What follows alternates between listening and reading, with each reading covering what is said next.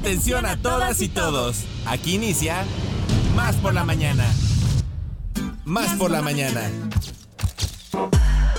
Un día como hoy, pero de 1851, muere la escritora Mary Shelley, autora de Frankenstein o El moderno Prometeo. En 2003, el transbordador Columbia se desintegra durante el reingreso a la Tierra, dejando un saldo de siete tripulantes fallecidos.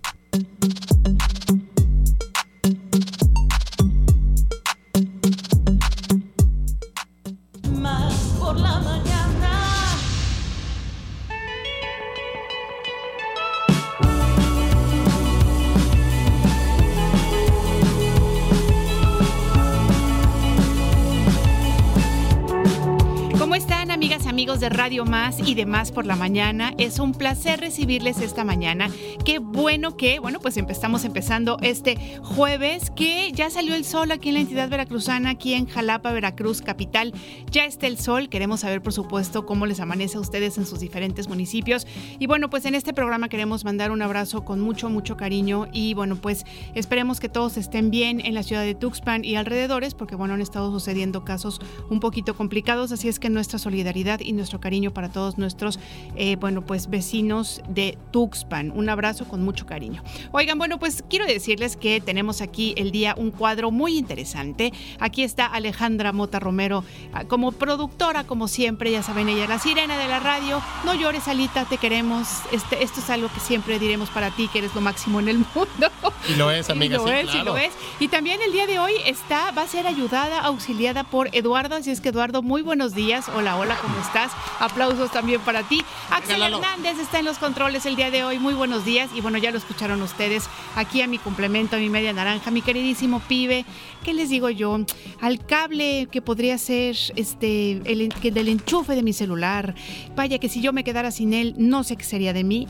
Alex el Pibe Enríquez. ¿Cómo, estás, comadrita preciosa, chula, bella, hermosa? Pues estoy aquí contento de estar contigo y con todos ustedes esta mañana. Ya lo saben, 9 de la mañana, dos minutos. Quédense con nosotros en Más por la Mañana, su revista radiofónica de confianza. Ya saben que les despachamos con todo el gusto del mundo desde este instante hasta las 11.55. Y sí, efectivamente, hacemos ese complemento, como somos, como esa clavijita con truco, pero que sabemos qué es lo que nos sirve. Exactamente. nos funciona. Así es, tal cual. Y además que no nos va a dejar este, en problemas nunca. Exactamente, como la Caribe que teníamos nosotros que decían, híjole, pura lámina, pero no, jamás fallaba. Jamás, fallaba, efectivamente. Oigan, bueno, pues saludos a los 212 municipios. También, por supuesto, va un abrazo muy veracruzano a nuestros ocho estados vecinos y, por supuesto, aquellas personas que se encuentran, que se encuentran en el extranjero, pues va un cachito de Veracruz para todos ustedes.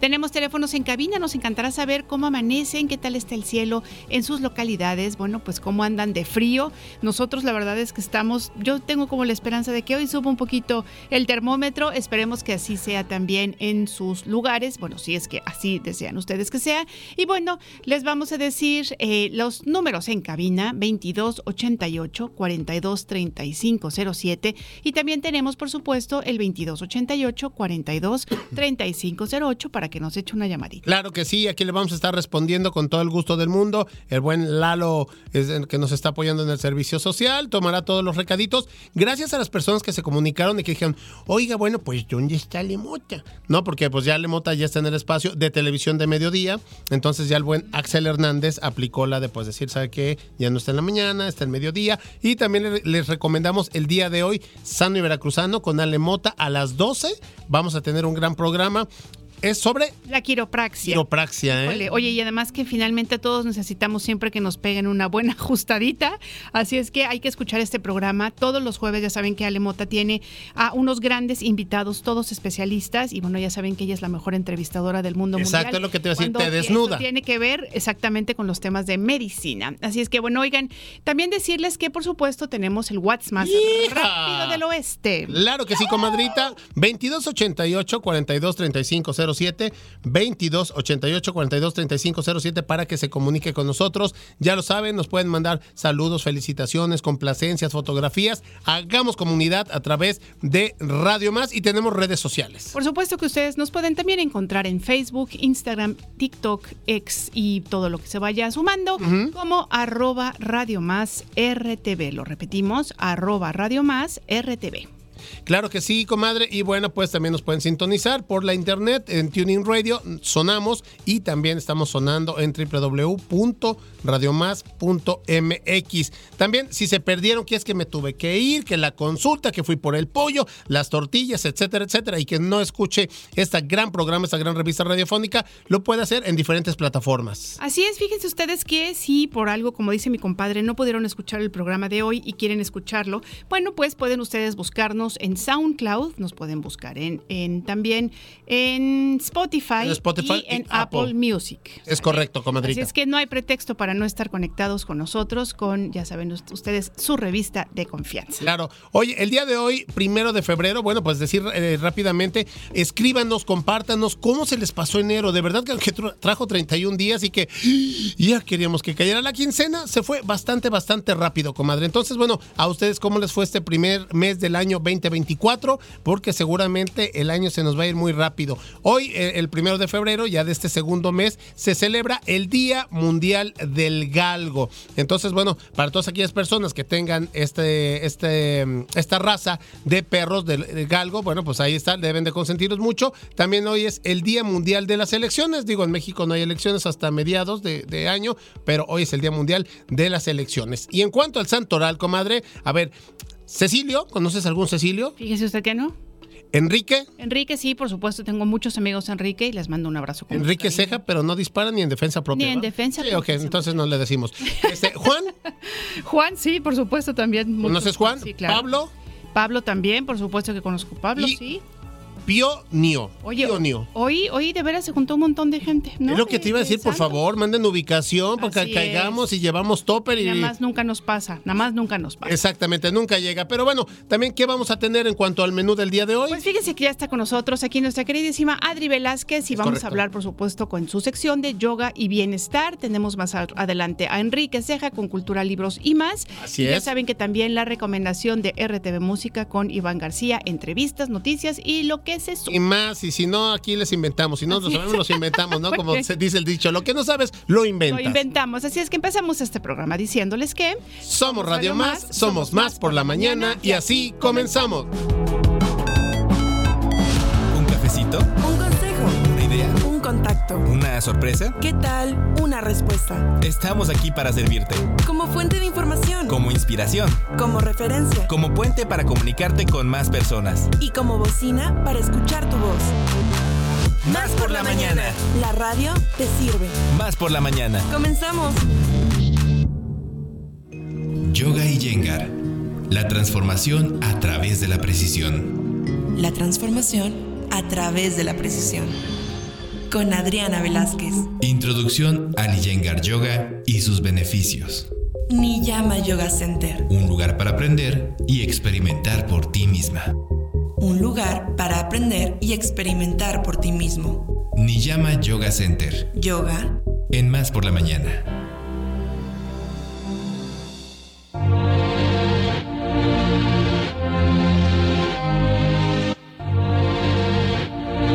Y haciendo eh, la posición de la cobra, le damos la bienvenida. ¿eh? ¿Qué tal? ¿Qué tal? Cobra. Aquí estoy cobra. Lo que pasa es que si le dejo de hablar al micro, ya no me escucho. Pero estaba haciendo cobra, ¿eh? ¿Qué tal? Mi pechito, ¿verdad? Parezco pitbull. Otra vez, Alex, Ahí otra está, vez. ahí está. Para todos ustedes. Ay, si ustedes no pudieran ver, amigas y amigos, es la maravilla porque además pone ojillos de cobra también. Así Ándale, sí, sí, saltón. viendo el horizonte, ¿no? Meditando, trabajando respiración. Ya la escucharon ustedes, es consentida de este espacio, nuestra gran colaboradora, Adriana Velázquez. Adri, ¿cómo estás? Muy buenos Muy días.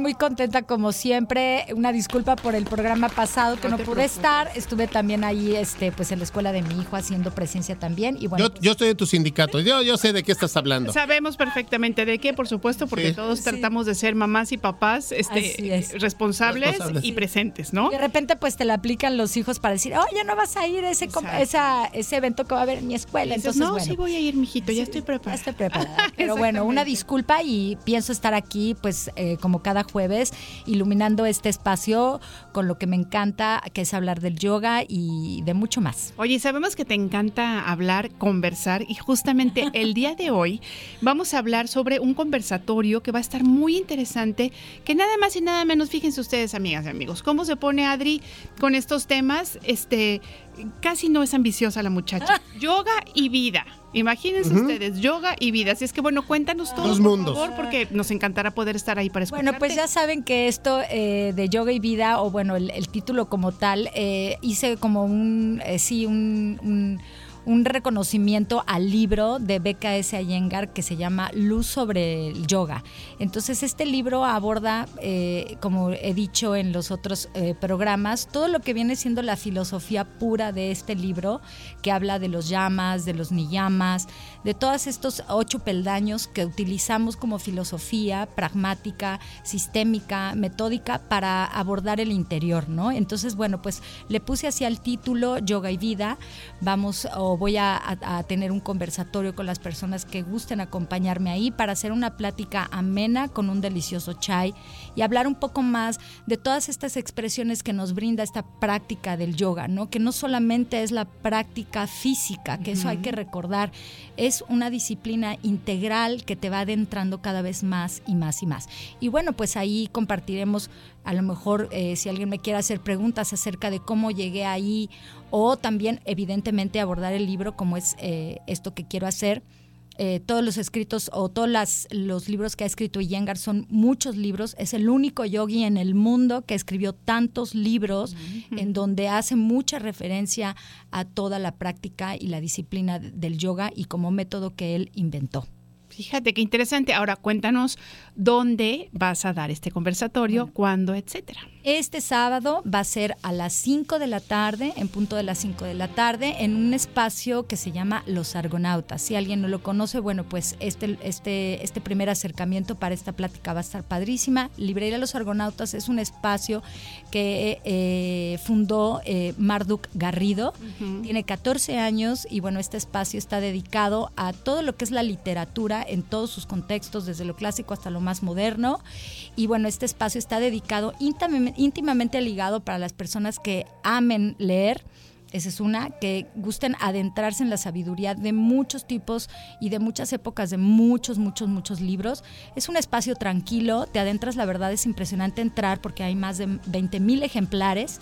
Eh, y bueno, pues ahí será este conversatorio para quien guste ir. Oye, mi Adri, ojalá que vayan muchas personas que se den la oportunidad de ir y además nos la vendiste muy bien, ¿eh? porque eh, realmente sí, el, leer a su máquina, me transportaste a cuando, ah, que te dije que fui a hacer un cursillo por allá al país de la hoja de maple y ahí hay unas, unas cadenas, comadre, de, de librerías, porque no son bibliotecas, son librerías que tienen unos muebles muy cómodos, entonces que te permiten, pues sí, ojear el libro, ¿no? Entonces curiosearlo ahí un poquillo y yo me dedicaba a leer prólogos, entonces, este... Eh, pues ojalá que las personas eh, tengan esta oportunidad de acercarse, de ir a platicar contigo, de ir a escuchar, sobre todo estos temas eh, muy, muy importantes que es tanto la, la yoga como, como la vida, ¿no? Todos los beneficios que te puede arrojar. Así es, y bueno, pues, sabemos que hoy en día pues esto de la literatura no está como muy presente. Eh, hay personas que bueno ya tienen una educación literaria, ¿no? Que pueden hablar de muchos temas. Mi tema, la verdad, ahorita es el yoga. Me encantan también las novelas, pero el tema siempre va a ser, bueno, adentrarme en esto del yoga. Y, y, bueno, qué mejor espacio para poderse adentrar. Te puedes sentar cómodamente. Hay un espacio dedicado también para tomar un café. Tú te lo preparas para ciertos alimentos. Entonces, el tener este espacio, la verdad, es, es una joya de Jalapa. Yo lo consideraría así porque tiene una expresión literaria, literaria universal. Entonces, bueno, pues acercarte ahí para, no sé, a lo mejor un tema que tú digas, teología. ¿No? Eh, espiritualidad, no viene como espiritualidad, pero teología, todo lo que abarca la, la parte como tal, que es muy, muy, muy grande, teolo- teología, ¿qué abarca la teología? Entonces te vas en este espacio y encuentras unas cosas increíbles. El espacio, como dije, tiene 14 años y bueno, eh, adentrarse ahí, hacer presencia ahí, puedes comprar un libro, puedes leerlo, incluso también puedes llevar otras, otros libros que te interesen. Yo, por ejemplo, pregunté si había libros de BKS y Yengar y no hay, hay otros libros que me parece que estos libros de BKS y Yengar tienen un contexto eh, muy importante porque no nada más habla de las asanas, sino hay un contexto también filosófico que él aborda en, en todos estos libros que escribió y, y que bueno, pues es un gran asombro de todo lo que abarca el yoga como tal, no nada más las posturas, porque este libro de luz sobre, la, sobre el yoga eh, que se llama Light on Light. Lo publicaron en, me parece que fue en los 70s, casi llegando a los 80s, y era un libro muy pequeño. Y después hicieron varias traducciones de este libro. Y bueno, la gente se empezó a asombrar cómo estas fotografías que se le hicieron al maestro BKS a Yengar, a Guruji, se lo hicieron cuando tenía 40 años.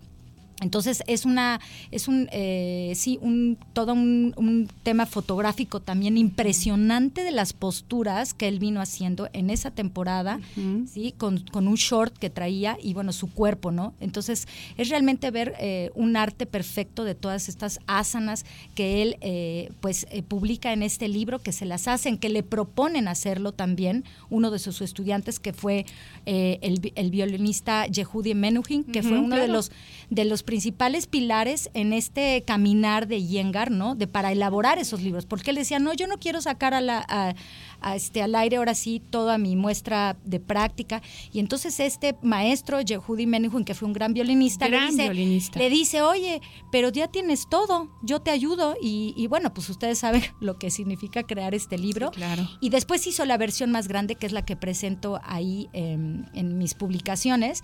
Y el libro es un libro precioso, la verdad, donde podemos ver la perfección de las posturas que, que, que con mucho esmero, con mucha eh, con mucho empeño y con muchas más otras cosas que tenía este hombre único, BKS Yengar, hizo, ¿no? Para, pues, para verlas como tal y que tengamos una gran inspiración, un gran respeto por el yoga. Claro, qué bonito, Adri. ¿Sabes qué se me ocurre? Que las personas que nos estén escuchando y que vayan, que asistan a tu charla, que se acerquen y que te digan, escuchen más por la mañana, ¿no? Sería bonito porque además algo que me parece muy lindo es que justamente tú estás abierta al diálogo, porque por ejemplo aquí platicamos, pero seguramente muchas amigas y amigos que te escuchan dicen, ay, a ver, yo tengo esta duda y a veces no, no les da tiempo de mandar el mensajito, ¿no? Este, pero qué tal que teniéndote enfrente, ¿no? Este, en vivo, bueno, pues puedan platicar contigo, acercarse a ti y hacerte las preguntas este, que quieran y sobre todo que se identifiquen como más por la Ayer lo platicábamos con Adri, Adri, ¿no? lo importante que es esta retroalimentación. Entonces,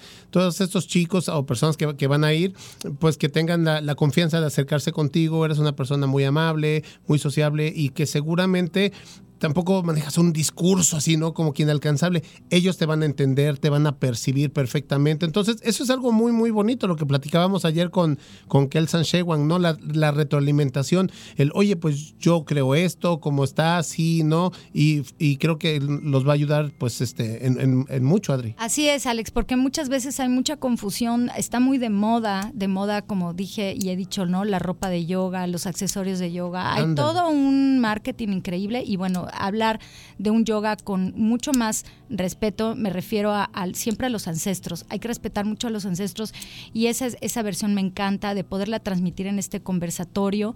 Está abierto para toda la familia, desde niños, adolescentes, eh, personas mayores, porque hay personas que dicen, no, yo no, yo no, yo no quiero ir a yoga porque me voy a torcer, voy a salir mal, esto es para flexibles, para jóvenes, y nada que ver.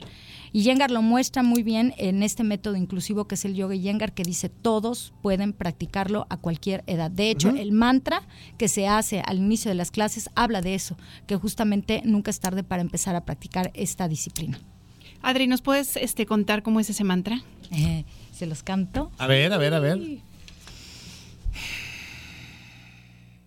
Yogena chitasya padena vayam Malam sharirasya shabatyakena yopa karotam pravaram muninam patanjalim pranjaliranatoshmi abahu purusha karam Shankachakra Sahasra Shirasam Jubetam Brahmamahmim Patanjalim Hari Om.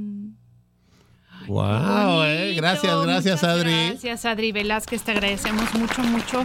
Como siempre vienes y nos Nos dejaste con el ojo y con el oído porque estamos en radio. Cuadrados. Es sánscrito, es bastante difícil porque este, este mantra lo aprendemos en clase que ya te abre todo un, eh, todo un contexto adentro de tu mente, te abre, te limpia, genera luz, genera paz. Y bueno, pues yo lo seguiré invitando a las clases Eh, me pueden encontrar en el Instagram como Adri Yengar Jalapa, en Facebook como Adri Velázquez. Publico cosas muy lindas para poder inspirar a todos acerca de la salud, Bien, del bienestar bien. mental.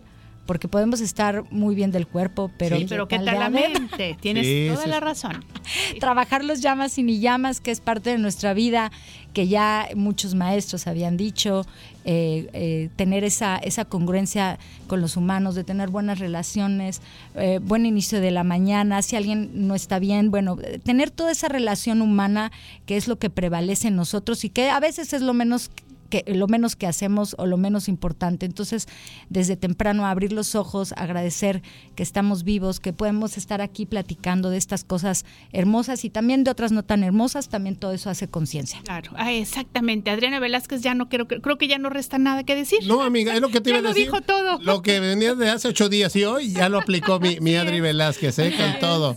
Oye, pues nos encanta que hayas estado con nosotros y con nosotras. Muchas, muchas gracias. Deseamos que sea un éxito tu conversatorio, que vaya mucha, mucha gente para que realmente podamos entender la profundidad, ¿no? Que, que significa el yoga y el bienestar que puede darnos en nuestra vida Así en es. todos los niveles. ¿Ves cómo sí estamos, sí estamos ¿verdad? aprendiendo? Y bueno, eh, que le- le- les sugiero que vean todo este trasfondo también cuando se hicieron las fotografías ahí en la librería. Es impresionante cómo yo de verdad me mimeticé con los libros y mi cuerpo. Eso está padrísimo, que ya es cuando tú dices, o sea, me sentí muy agradecida por los argonautas de abrirme ese espacio, que no va a ser el primer conversatorio, vamos a hacer otras cosas y con otras sorpresas bueno. para todos, pero realmente es, es, es un espacio muy, muy especial en donde pues espero verlos por ahí este sábado y nos vemos el próximo jueves porque quedamos Alex y yo que íbamos a hablar sobre yoga y la adolescencia. Es. Ándale, me encanta. Está muy bien, perfecto. Pues te agradecemos mucho, mucho, mucho y que sea un éxito. Muchas gracias. Gracias, Adri Muchas gracias, Alex. Contrario, nosotros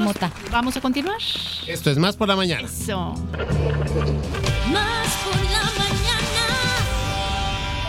Batalla de rolas. Línea telefónica en cabina. 2288-423508. Y 2288-423507. O mándanos un WhatsApp. Al 2288-423507.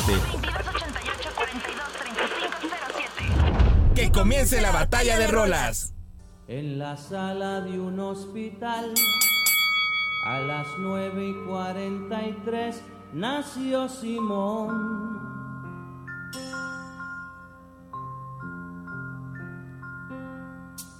Es el verano del 56, el orgullo de don Andrés por ser varón.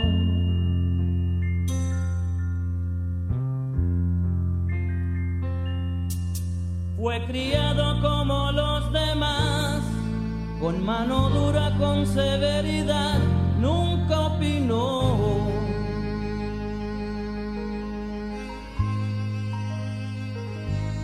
Muy bien, bueno, pues tenemos en este momento la batalla de rolas, la canción que yo les propongo, por supuesto que creo que no tiene, este, no, casi casi que ni es necesario presentarla, porque Así es, bueno, amigo. ¿quién no conoce el Gran Varón? También conocida como Simón el Gran Varón, y bueno, Así es. pues ya saben que esta es una canción es salsa, escrita por Omar Alfano e interpretada por Willy Colón en su álbum Top Secret. No les digo más, escuchemos esta canción y bailemos, porque aquí Ladri Velázquez y el este, Ya vino a prender queridísimo la Alex ya están baile y baile. Cambió la forma de caminar, usaba falda, lápiz labial y un carterón.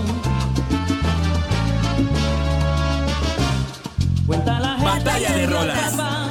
Fue a visitarlo sin avisar, vaya qué error.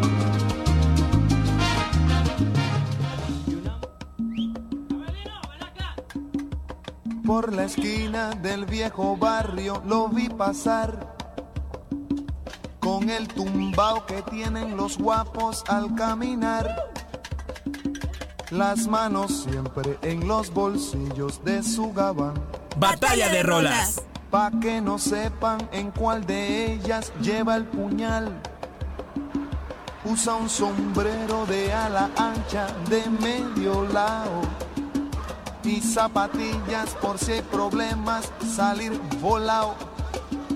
Bueno, chicos, pues déjenme meter las manos, por favor, ante la propuesta de mi comadre Ile Quiroz. Yo también les traigo una gran canción, Pedro Navaja, que es de Rubén Blades. Estábamos escuchando a Rubén Blades, pero no nada más a él, sino también a Willy Colón. Entonces, ahí está, son los dos exactamente. Es un plus que se dio en el año de 1978 dentro del álbum de Rubén Blades, Siembra. Y bueno, pues es considerada una canción, un tema de música tropical. Y bueno, ¿quién no hemos visto el video o la canción de Pedro Navaja? Todos le hemos con Andrés todos le hemos García, con Maribel Guardia.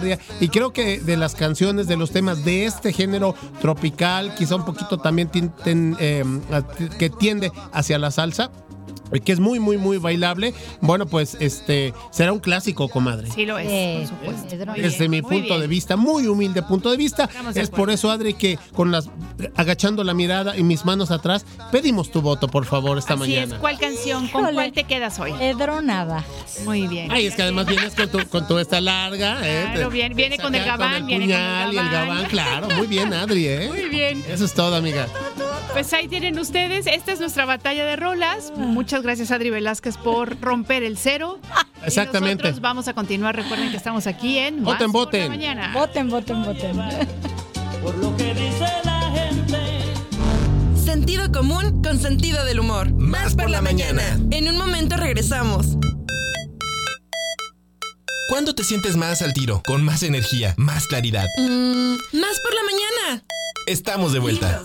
series, películas y más. Por la mañana con Enrique Ceja. Más por la mañana con Enrique Ceja. Con Enrique Con Enrique Ceja.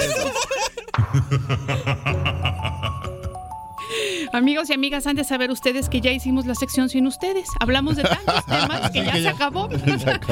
Tan, tan. Se acabó tan, tan. ¿Cómo estás, Enrique Amigo, días. argonautas, argonautas. Ay, ay, ay, es que perdón, sí es cierto, nos están pidiendo la dirección de Argonautas para poder asistir, asistir a este conversatorio. conversatorio de Adri y les decimos que se encuentra en el centro histórico de la ciudad de Jalapa, en la calle Rojano número 20. En Recuerden, Rojano, en sí. Rojano número 20. Ahora sí. Sí, esa, esa herencia de Marduk, ¿no? Que nos Sí. Exactamente, sí, sí, El sí. trabajo de Marduk. Está ahí Dani Mora trabajando, seguramente Dani fue la que les pasó el dato.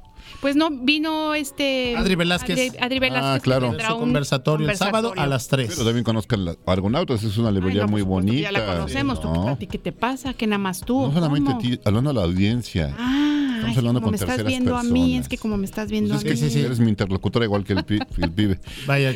Oigan, pues antes de, de iniciar este con esta plática con Iris Ladrón de Guevara y con Edgar Ponce que nos visitan amablemente el día de hoy. Mis chivermanos, perdón, Chivermanos. había que decirlo. lo Este, quiero- minutitos de Vamos entrevista. a contextualizar un poquito. Fíjense que, según datos, en 2017, casi 9 mil niños y niñas adolescentes mexicanos que llegaron a Estados Unidos sin documentos fueron repara- repatriados. La mayoría, la mayoría de ellos, pues viajaban solos. ¿no? Ese es un, un dato que me parece estremecedor. 9 mil niñas niñas y niños en 2017, adolescentes. En el mismo año, según datos de la Unidad de Política Migratoria de la Secretaría de Gobernación de México, las autoridades migratorias detectaron a 18.300 niñas y niños extranjeros provenientes de países del Triángulo Norte de Centroamérica como Guatemala, Honduras y El Salvador en territorio mexicano, solos. De ellos, 16.000 fueron retornados a sus países de origen. Los niños y las niñas migrantes corren el riesgo de sufrir hambre y frío en su trayecto, de padecer enfermedades sin tener acceso a servicios de salud, de ser explotados por el crimen organizado y de ser detenidos, además de otros tipos de violencia y discriminación por parte de la población de los lugares que atraviesan. Les suena parecido, ¿no? Sí, pues Conocido, sí, ¿no? por supuesto. Bueno, están aquí Edgar Ponce y, y- y Iris Ladrón de Guevara para hablarnos de este montaje que tiene que ver con este tema, Edgar, de, de los niños migrantes que se llama golondrinas, ¿no? Así es, hola, buen día. Hola, este, Edgar, gracias por la invitación. Este, así es, en Golondrinas habla de tres niños que atraviesan el país para llegar a este sueño americano. Este, y en esta travesía, pues sí hay una serie de, de complicaciones que justo como lo mencionabas, este, ya no solo es estadística, ¿no? O sea, cada vez es Oye, va y eso, y creciendo. eso que tú llamas y que llama mucha gente el sueño americano termina siendo un proceso pesadillesco. Así es. ¿no? Sí, sí, sí. Tú, este, Iris, para hacer esta, esta obra, ¿cómo, cómo hicieron para armar el, el- el- el trabajo como actores? ¿Se documentaron? ¿Hicieron algún tipo de investigación? ¿Cuál fue el proceso? Sí, este, bueno, para empezar, este texto es de una dra- dramaturga morelense que se llama Gabriela Román. Ella hace este texto. Nosotros en una búsqueda por pues por crear, este, nos encontramos con, con el texto y bueno, nos pareció sumamente este, importante llevarlo a la escena y sobre todo por, por, por la travesía, por los muchos elementos que, que nosotros ya conocemos, así que se habla de la, de la bestia, de este, incluso de las patronas, ¿no? Que Sí, también este, juegan un papel muy importante en todo esto. Entonces nos, nos sumergimos a este documenta, a documentarnos, leer, este, notas periodísticas, algunas películas también que surgieran como un referente para nosotros, eh, para poder pues estar más empapados de toda de toda la información aparte cuando la montamos recién acababa de pasar es, est- estos estos datos que tú que tú mencionas no este de muchos niños también que se paraban de sus papás no y que se quedaban la este, época de Trump, ¿te acuerdas? Claro, por Ah, supuesto, sí, ¿no? entonces- que inclusive hubo fotos, ¿no? De, Sí. de- que veías que eran eh, prácticamente jaulas, Así unas es. cosas muy complicadas, ¿no? Oye, también para que la obra funcione, Edgar, este, que sea atractiva al público y que deje un mensaje que también pues despierte pues el interés por mejorar esta situación. Me imagino que los actores son los primeros que deben demostrarse interesados en el asunto. Claro, sí, creo que la empatía es muy importante, ¿no? Creo que siempre nos encontramos como ahora en nuestros días este, en la calle con migrantes, ¿no? Personas que están ahí y siempre como que uno quiere evitarlos o algo, ¿no? Entonces a partir de eso también queremos como esa reflexión.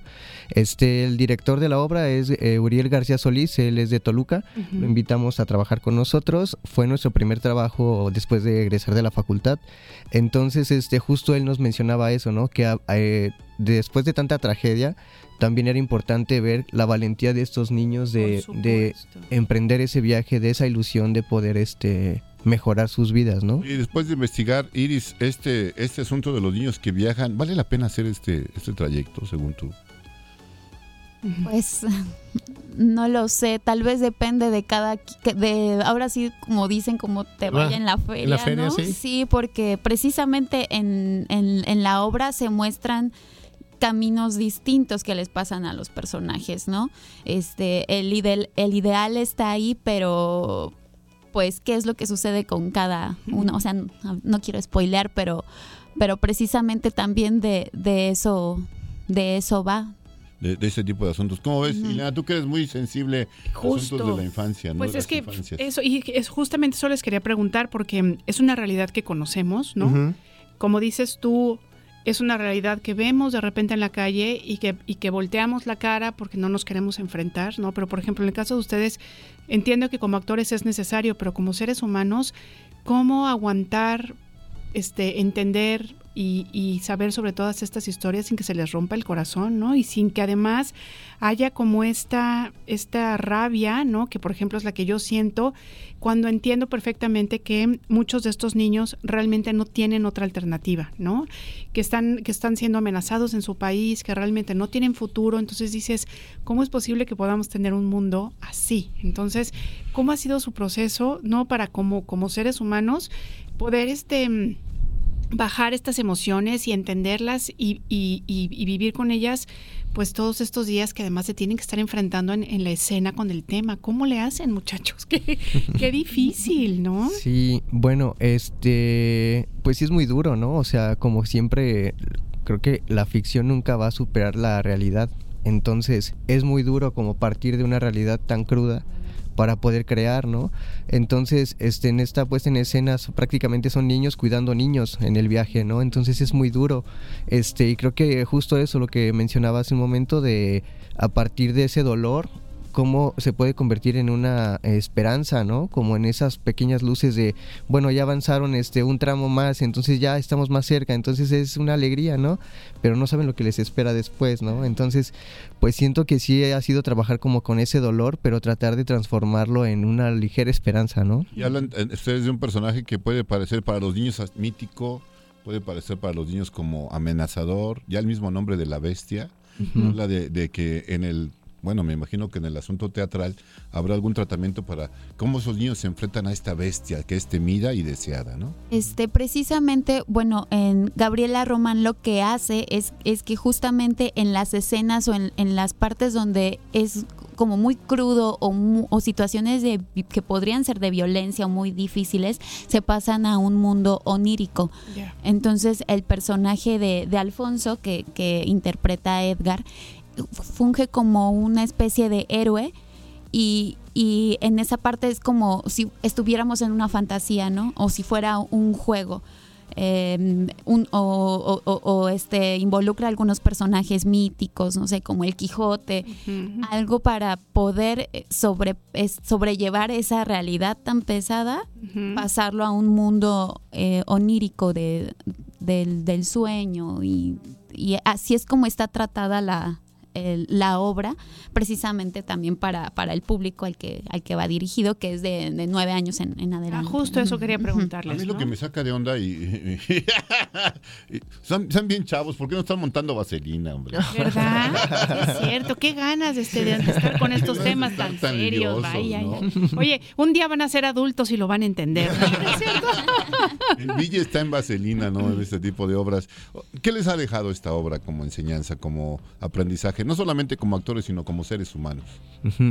Pues eh, un compromiso como con los temas que se tocan, ¿no? Porque justo, perdón, aprovechando lo que decías de Vaselina, no, yo en particular no tengo nada con ese tipo de teatro, pero me gusta más como ese, esa conciencia social, ¿no? Como esos temas que siento que pueden mover más fibras eh, reales, por decirlo de alguna manera, ¿no? Entonces como eso, ese compromiso de, de llevar mensajes que sí puedan este, hacer una reflexión como al espectador. Y bueno, son actores, bueno, es una compañía joven, la- la- el colectivo La Butaca Roja, colectivo teatral, pero pues ya formar parte de un, de un circuito nacional de artes escénicas como el de Chapultepec, pues conlleva un compromiso que tiene que ver con el cumplimiento, ¿no? Del acuerdo, Y el talento, además. talento, ¿no?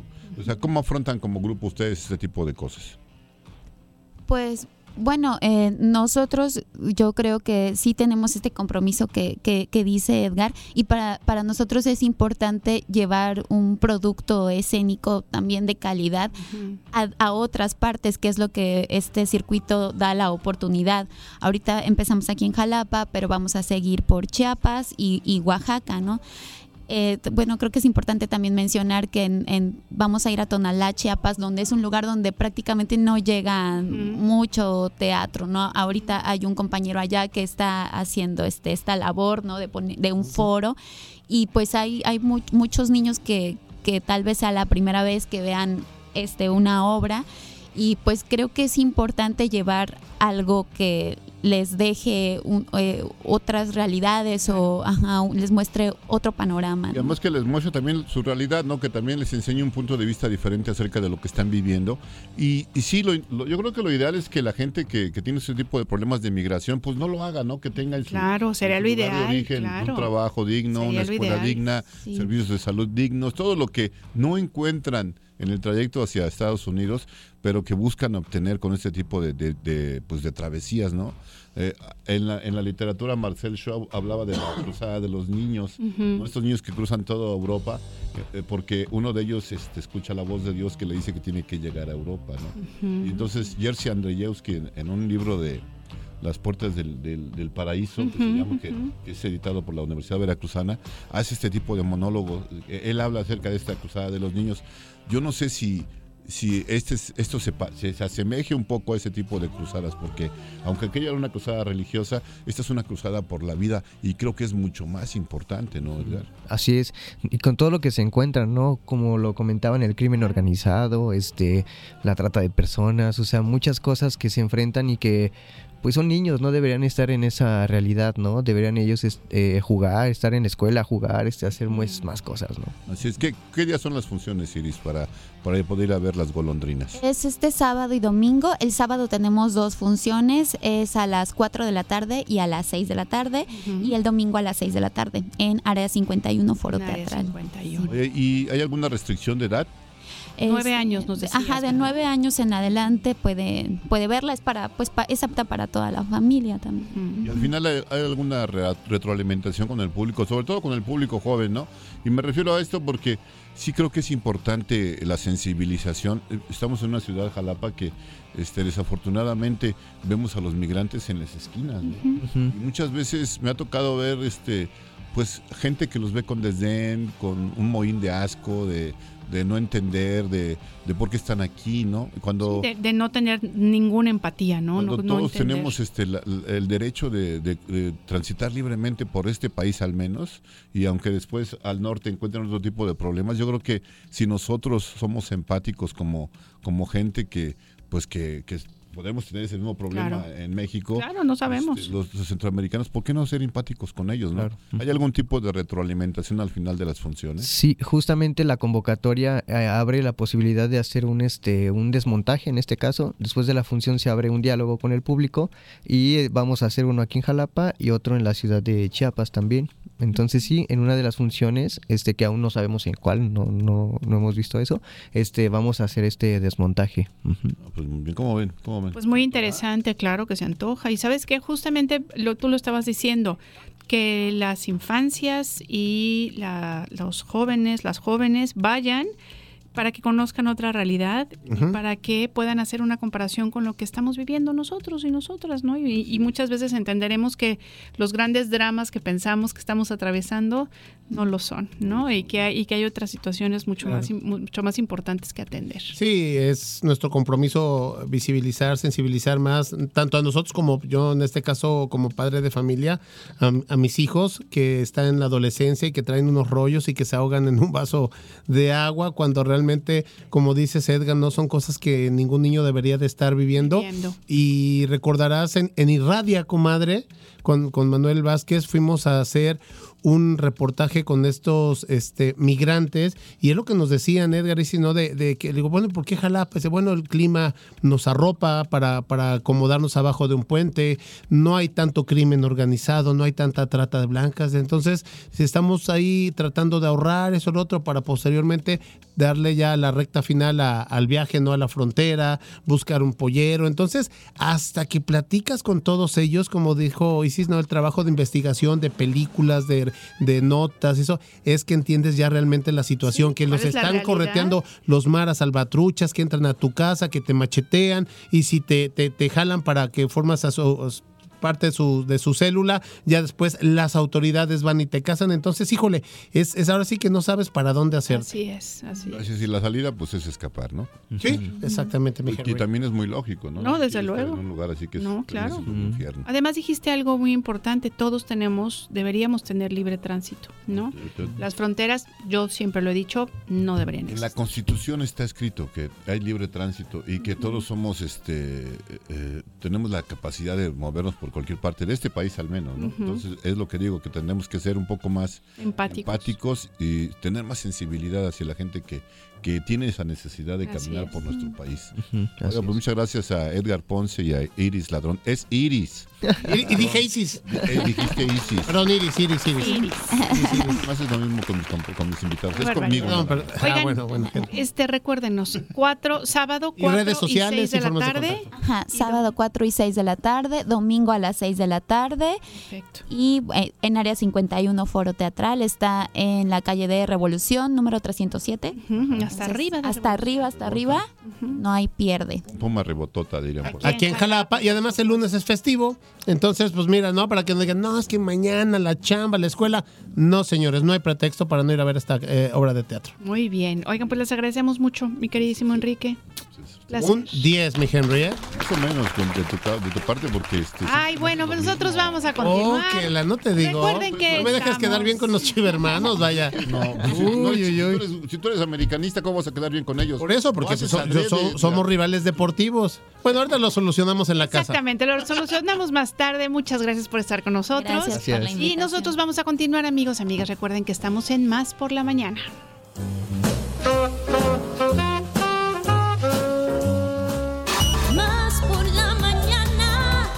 La recomendación musical de la semana. ¿Qué nos recomienda Radio Más escuchar esta semana? ¿Qué puedo descubrir hoy en el mundo de la música? Desde el estudio de RTV Música, RTV Música. Iván García nos trae la recomendación musical de la semana de Radio Más. Iván García. Iván García. La recomendación musical de la semana. Antología de la cumbia masónica psicodélica. ¿Qué tal? Muy buen día. Es un placer saludarles como cada jueves en esta su recomendación musical. En esta ocasión les traemos algo de cumbia. pero cumbia psicodélica.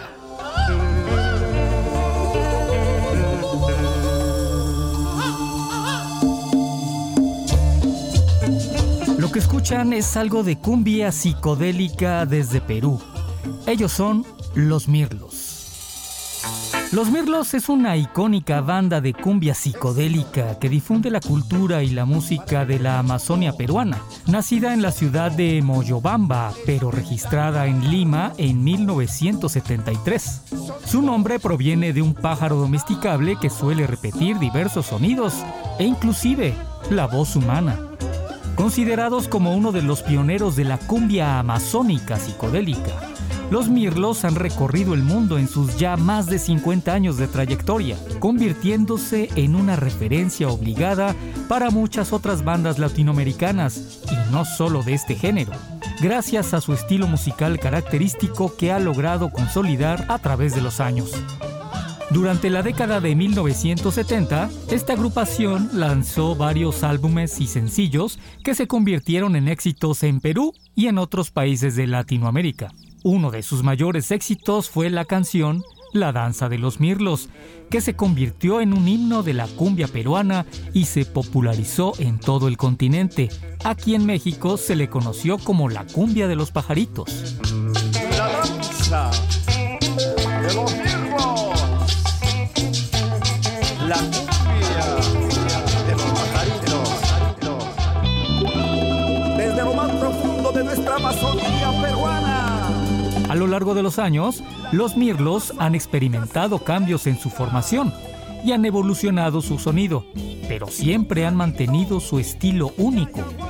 Su influencia en la música peruana ha sido enorme y su legado sigue siendo relevante en la actualidad.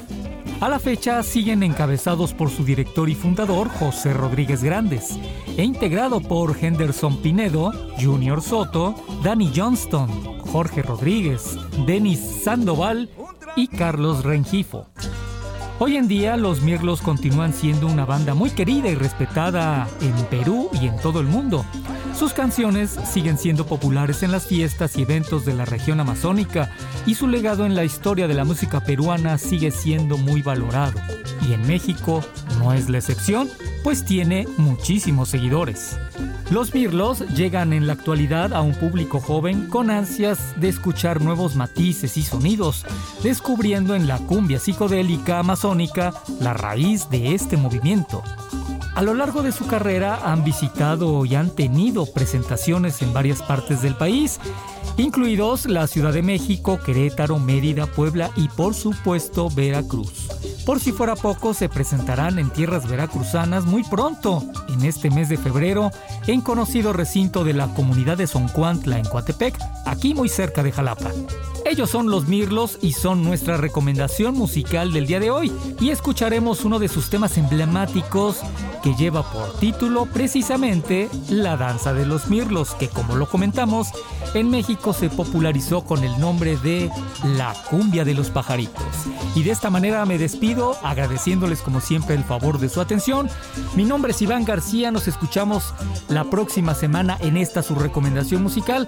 No se olviden seguir a RTV Música en redes sociales y plataformas digitales donde podrán conocer esta y otras recomendaciones musicales. También visiten nuestro canal de YouTube donde podrán ver videos de nuestras sesiones grabadas en Estudio G.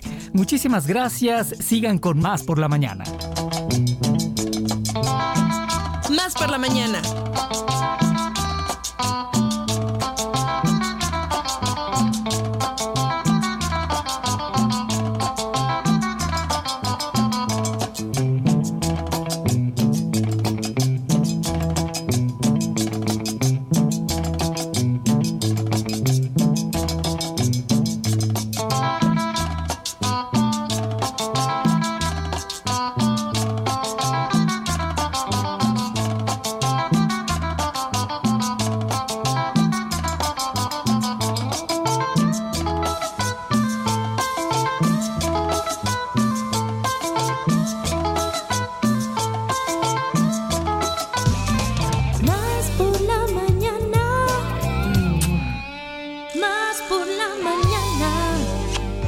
WhatsApp por la mañana. 2288-423507. WhatsAppea con nosotros. WhatsApp en cabina. Más por la mañana. La entrevista. Más por la mañana. Pues muchas gracias por continuar con nosotros aquí en Más por la Mañana. Nos da mucho gusto que sigan en sintonía de Radio Más y es momento de darle la bienvenida al quiropráctico Jair Villegas. Vamos a darles una probadita de lo que en un ratito más Así es. tendrán, por supuesto, en Sano y Veracruzano. Así es que quiropráctico Jair Villegas, es un placer tenerte en este programa. Bienvenido. ¿Cómo estás? Bien, muchas gracias por, por aceptarnos aquí en su espacio y permitirnos compartir un poquito de lo que hacemos. Al Excelente. contrario. ¿Y qué es lo que haces precisamente, Jair? ¿no? O sea, Empecemos ¿qué es, con qué el es la, tema. la quiropráctica? Bien, creo que hay muchos tabús o muchas cosas inciertas acerca de la quiropráctica. Para empezar, yo soy licenciado en quiropráctico, egresado de la Universidad Veracruzana, afortunadamente primera generación. Ok. Entonces, bueno, la quiropráctica es, es una licenciatura. En México actualmente nada más hay tres universidades, que es la UNEVE, UNEVED y la Universidad Veracruzana. Generalmente muchos de los quiroprácticos que conocemos, pues muchos, me, ah, por lo menos a mí me comentan, es que veo que ya son mayores y todo eso. Y es porque antes eh, casi todas las universidades que existían eran en los Estados Unidos o en Europa. Claro. Nosotros nos vamos a encargar del trabajo del sistema, se le conoce como neuromusculoesquelético. ¿Qué es eso? Todo el sistema nervioso a través de la columna vertebral. Obviamente, dependiendo ya cada quiropráctico, yo me especialicé en deporte. Ok. Entonces también me, me enfoco a lesiones deportivas, eh, lesiones en extremidades, rodillas, tobillos, entre varias situaciones. Muy bien. Oye, justamente estoy viendo el currículum de Jair Villegas y me parece súper interesante porque, bueno, justamente ya empezaste a contarnos un poco a lo que te dedicas, pero amigos, es importante que sepan que él, él es director, bueno, no sé si eres o fuiste director general de especialidad en columna y lesiones deportivas, eh, no, secretario general del Consejo Mexicano de Quiropráctica en el Deporte, pero además, por ejemplo, también tu experiencia laboral habla de atención de atletas de alto rendimiento, preparación de atletas para Juegos Olímpicos Tokio 2020, o sea, realmente tienes muchísima experiencia y sabes que justamente hace ratito lo decíamos, este, te especializas en, em, en, en deportistas, pero justo decíamos hace ratito que todos en algún momento de nuestras vidas, y yo creo que casi casi que como para, como, como una cuestión de mantenimiento, deberíamos tener sesiones con quiroprácticos como tú. Este, sí, afortunadamente se han ido dando las cosas. Actualmente mi consultorio así se llama, especialidad en columna y lesiones deportivas. Está aquí en Jalapa. Yo cuento con área de fisioterapia. No la hago yo, obviamente. Tengo a mis fisioterapeutas. Ok. Están trabajando conmigo. Este, tenemos área de psicología, de nutrición y de hasta de odonto- odontología. Y trabajamos de manera integral. Eh, afortunadamente me tocó trabajar con los chicos que participaron en Tokio, en Ciudad de México, en CONADE. Y bueno, algo que muchos me preguntan ahora es que, ah, bueno, es que tú te dedicas a deporte y en realidad no. Yo les digo, si un tratamiento que hacemos se lo aplicamos a un deportista, cuando lo pasamos a un paciente que no hace deporte, pues obviamente los resultados también son bastante buenos e incluso más rápidos. Claro. Y sí, en realidad la quiropráctica debería ser preventiva, como, como toda el área de la salud. ¿Qué pasa? Nosotros vamos al nutriólogo o cuando ya tenemos que no, que ya sobrepeso, estamos sobrepeso claro. o algo malo. O sea, nunca, no tenemos ese hábito de tomar la, la medicina como preventiva. Por ejemplo, en nuestro caso, tenemos pacientes que nos llegan en verdad mal y ya llegan con buscando el, ¿sabes qué? Este, te hacemos esto y ya quedaste. Porque creo que también es algo que se acostumbraba mucho. Yo siempre les digo, hay veces que van a algún lugar, les hacen algo y no, ya quedaste ya con esto, ya, ya, estás tan, listo. Y yo les digo, ojalá si fuera de fácil. Ojalá, claro. Les digo, ojalá si fuera de fácil. No es tan, nosotros por lo menos cuando te- atendemos a un paciente hacemos una evaluación de posturometría, una evaluación de termografía, que son equipos que tenemos, evaluación general, dinámica, y a partir de ello vemos si requieren algún estudio y se solicitan los estudios para que lo principal o lo- algo que tenemos muy, muy preciso de nosotros en el consultorio es el diagnóstico. Teniendo un diagnóstico, lo demás ya es, es, es más fácil. Incluso había un doctor que nos, nos decía, si ustedes hacen un buen diagnóstico, lo demás no tiene por qué fallar, porque lo demás lo traen de escuela. Exacto. Dice, lo importante es el análisis clínico y ya de ahí podemos partir. Pero sí, idealmente como preventivo sería lo ideal. Lo ideal. Y, es que, nos acercáramos, ¿no? Adelante, comadre. No, no, justamente lo que iba a decir, que tienes toda la razón. En este programa muchas veces hablamos sobre justamente la prevención, ¿no? ¿Qué necesidad de llegar con especialistas cuando realmente ya estamos con un padecimiento muy grande? Este, muchas veces no nos damos cuenta que justamente para poder tener una vida normal, tranquila y en la que podamos desempeñarnos de una manera óptima, necesitamos cuidar nuestro cuerpo, ¿no?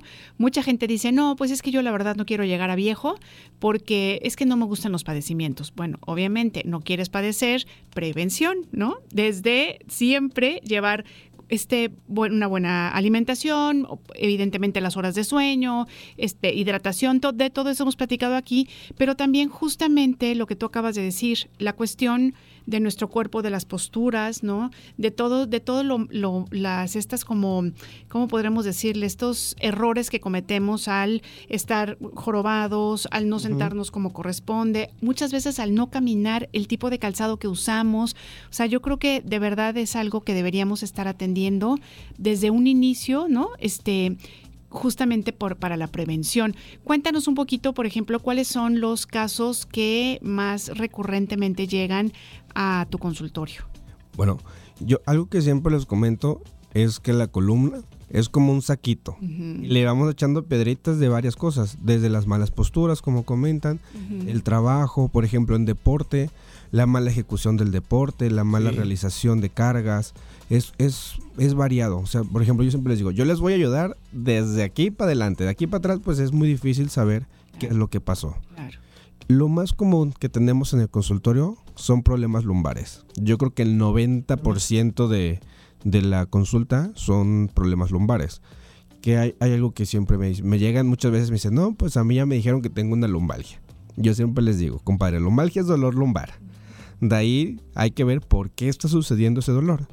Y ya, quitando el dolor lumbar, lo más común son hernias de disco.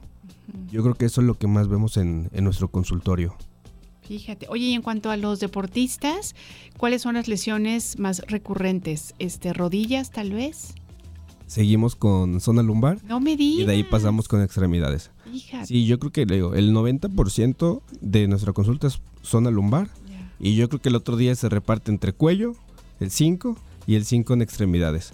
Es bastante bastante común. Incluso hemos tenido días o la mayoría de los días todos los pacientes son por espalda baja. No, y cuando vaya y me cheque Yair, este va a decir, tú eres un retazo humano, ¿eh? Porque te lo juro, Yair, imagínate, fractura de codo, bici de montaña, fractura de- del, del tobillo derecho, corriendo, fractura del tobillo izquierdo, escalando en roca, en Jalcomulco, este, ruptura de, de ligamentos de la rodilla derecha eh, de- del fútbol. Pero bueno, todo esto y más lo vamos a seguir platicando después de la pausa, comadre. Así es, por favor, Jair, quédate con nosotros. Nosotros vamos a una pausa muy rápida. Recuerden que esto es más por la mañana y regresamos en breve. ¿Cuándo te sientes con más capacidad de raciocinio? Más por la mañana. En un momento regresamos. Una nueva versión de nuestra comunidad es posible. Más por la mañana. La radio te sirve. Estamos de vuelta. Muy bien. Nunca habían perdido nada. Muy bien, pues estamos aquí en la plática. Ustedes disculparán. Estamos en la Está chorcha. Muy interesante lo que estamos platicando. Oye, Lo saluda Ile Quiroz y retazo humano Alex Pibe Enríquez. Oye, eh, Yair, uno- algo que te quiero preguntar. Entonces, regresándonos a, a la situación de, de tu formación académica, la UV es una de las tres eh, instituciones en México que avalan la quiropraxia. Exactamente, nosotros somos la Universidad Veracruzana, eh, se encuentra la Facultad de Quiropráctica dentro del área de medicina. Ok. Son, es, en- es poco lo que se encuentra dentro del área de medicina. Las otras universidades son solamente de quiropráctica. Ok, ok, ok. Sí, sí, sí, porque hay varios institutos, comadre, ¿no? Que decían quiropráctica y eso y el otro, entonces, y que salen al año y cacho, y que si va sábados y domingos, pues al año. Entonces, como que hay que tener nuestras reservas, eh, ya ir sin, sin tirar tierra, ¿no? Pero pues siendo honestos, porque es algo serio. En redes sociales, y lo debes de conocer, te llegó el video de, de un quiropráctico que trabaja en los lagos y que ahí los truena y todo así, como llegas y pues, pues no son enchiladas. Bueno, algo que yo siempre les digo a los pacientes, incluso yo en, en mi consulta les digo, miren, con toda confianza, si ustedes no quieren tratarse aquí, pueden ir a otro lado. pero siempre pidan título y cédula. Y creo que eso es para todas las áreas de la salud, no solamente con nosotros. O sea, no es lo mismo, como comenta, hay cursos de fin de semana y sí me han platicado en el consultorio, tuve una, por ahí algo que pasó que me llegó un- una persona y me dijo, oye, yo también soy quiropráctico. Dije, ah, ok, y empezamos a evaluar y me dice, no, creo que no soy, dice, yo no hago nada de eso. y, y yo, por ejemplo, tengo ahí mis libros en, en el consultorio Ajá. y platicando una vez así, les dije, mira, si tú crees capaz de aprenderte este libro el fin de semana, pues quizá Claro. pueda ser, pero no, hombre, o sea, es, nosotros la formación en la Universidad Veracruzana son cuatro años de carrera, una de clínica, que es clínica medio año de internos, clínica de externos y un año de servicio social. Muy bien. Son seis años en total de la carrera. Para formación. Muy bien.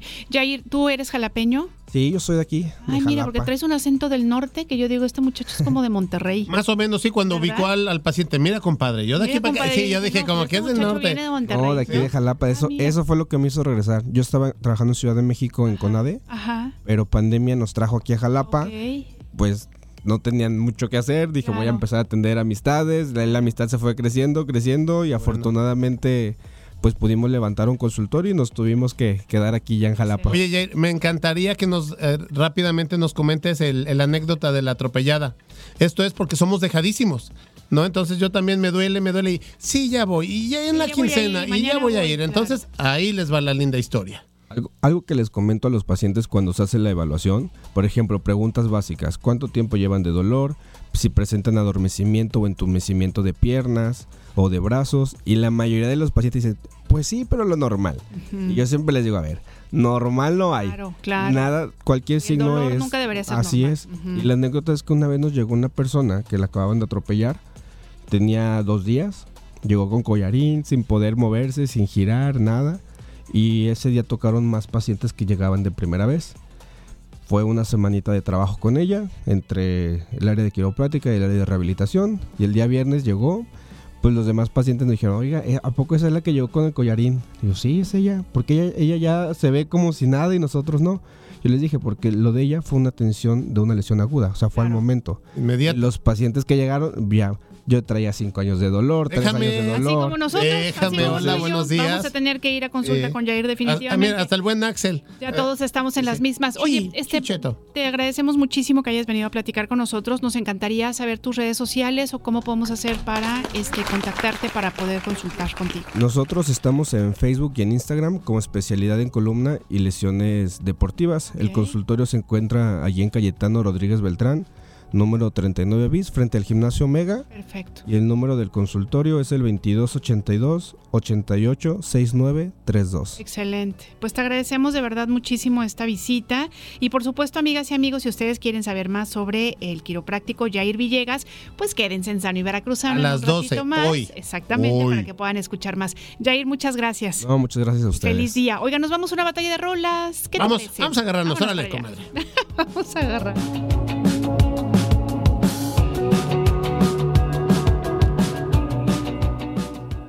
WhatsApp por la mañana. 2288 42 35 07. WhatsAppea con nosotros. WhatsApp en cabina. Más por la mañana. Batalla de rolas. Por la esquina del viejo barrio lo vi pasar con el tumbao que tienen los guapos al caminar. Las manos siempre en los bolsillos de su gabán. Pa' que no sepan Señores y señoras, para todos ustedes, ya lo saben, en esta batalla de rolas del día de hoy, jueves primero de febrero, les traigo Pedro Navajas, interpretado por Rubén Blades y Willy Colón en el año de 1978. Y ya lo platicábamos de que, bueno, pues es realmente un clásico eh, este tema musical. Hablando un poquito más acerca del intérprete, bueno, pues Rubén Blades, todos lo, conoce- los lo conocemos. Su nombre completo completo es Rubén Blades Bellido de Luna Díaz. Él es un cantautor, músico, actor, abogado, político y activista panameño. De su, eh, él, bueno, también tiene origen eh, colombiano, cubano y español.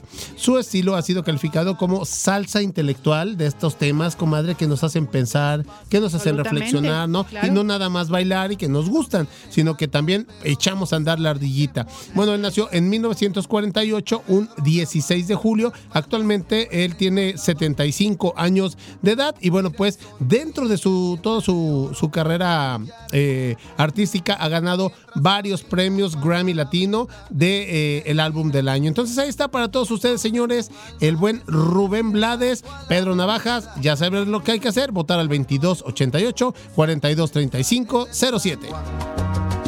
Y Pedro Navaja aprieta un Batalla de rolas. Mira pa' un lado, mira pa' el otro y no ve a nadie. Soy Simón, Simón tu hijo, el gran varón.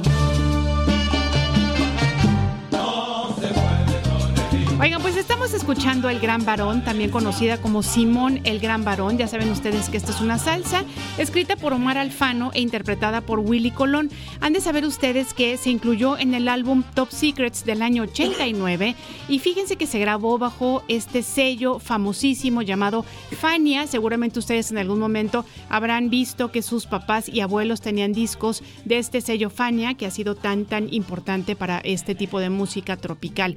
Oigan, contarles también que eh, fue disco de oro y de platino y después se reeditó en 2006 en una versión remasterizada. El arreglo, eh, tengo que contarles, fue hecho por el puertorriqueño Isidro Infantes, Infante, perdón, y han de saber que esta salsa alcanzó el primer puesto en las listas musicales de 10 países y se encuentra en el puesto 23 en la lista Billboard de las 50 mejores canciones latinas de todos los tiempos. Así es que como pueden ver ustedes, este trompo está muy interesante y bueno, ojalá que ustedes quieran votar por el gran varón y bueno, pues pueden hacerlo al 2288 42 35 07.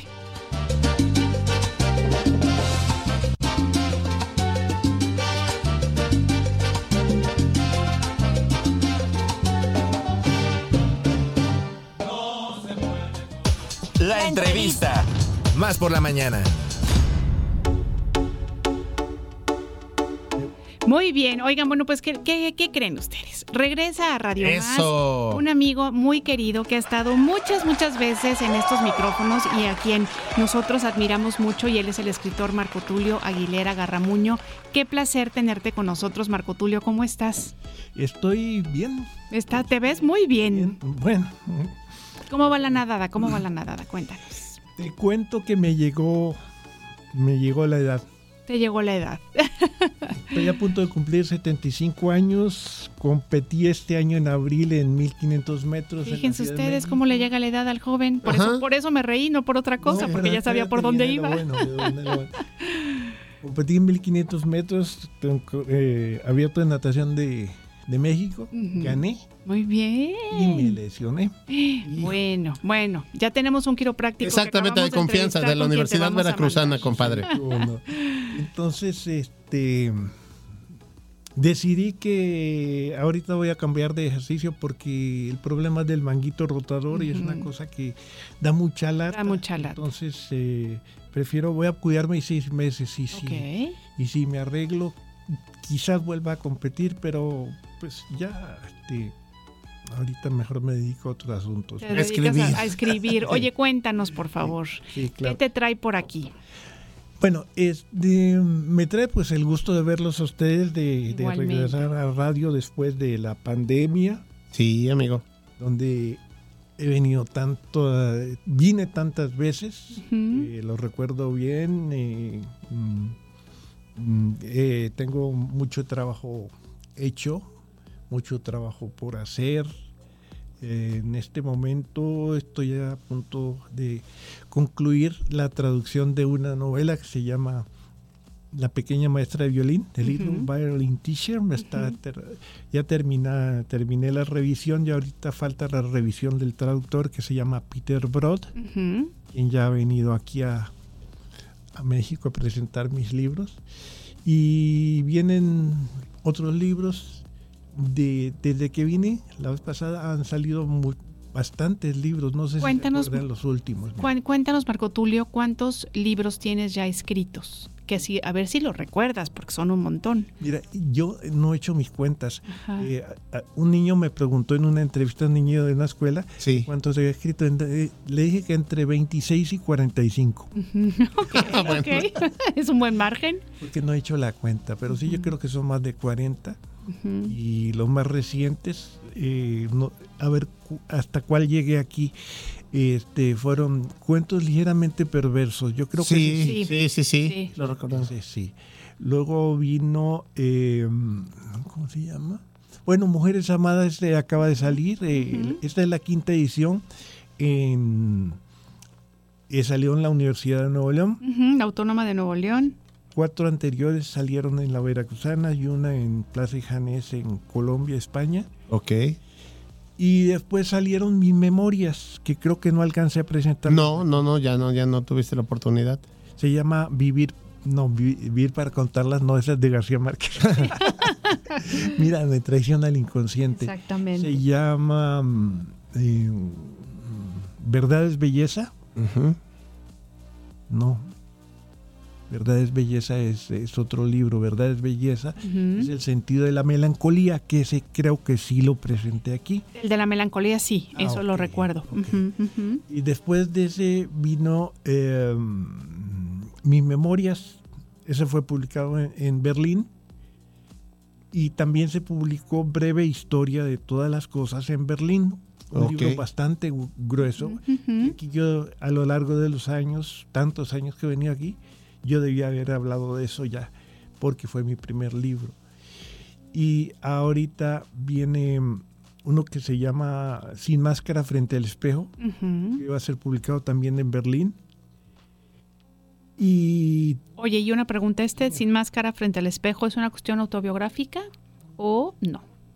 Es, una, es la culminación de la serie de novelas que yo he la- llamado El libro de la vida, donde yo he he inventado un alter ego, es decir, no soy yo, pero soy yo, porque yo extraigo eh, memorias de mi existencia para alimentar un personaje que se llama Ventura. Ok.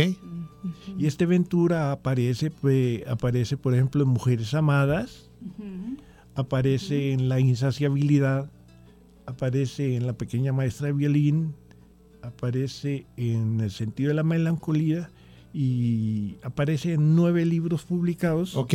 Y en otro, uno que, que no he publicado, lo he guardado, que ahorita está en el azar de un premio muy, muy importante. Ajá. Eh, yo siento que no va a ganar el concurso. No lo sabemos. Porque por ahí, eh, en el mundo de la literatura hay muchos movimientos subterráneos que el escritor se sospecha y sabe, sabe quiénes son sus, sus, sus fichas y, y, y saben quiénes son, no, no lo son.